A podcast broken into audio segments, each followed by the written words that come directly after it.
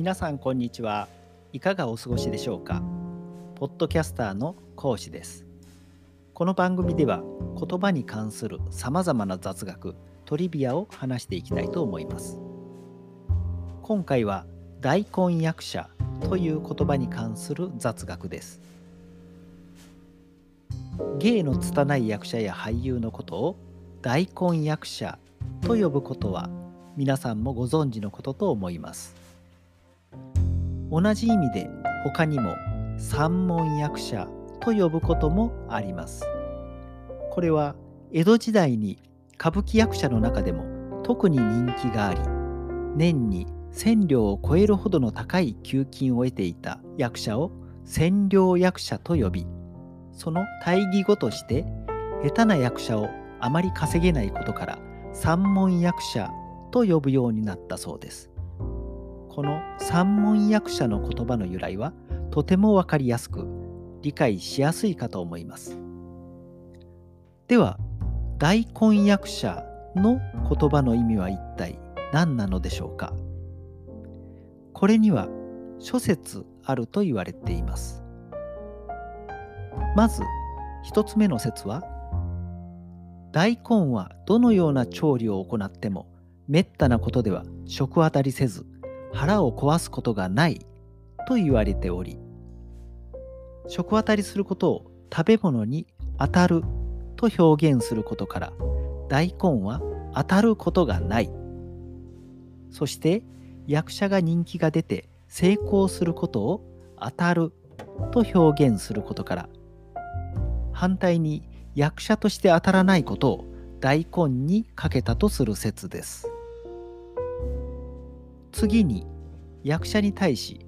何らかの理由で演目の配役を外すことを舞台が観客より高い位置にあったことから下ろすと表現しました。このことから大根の代表的な調理法大根おろしを連想し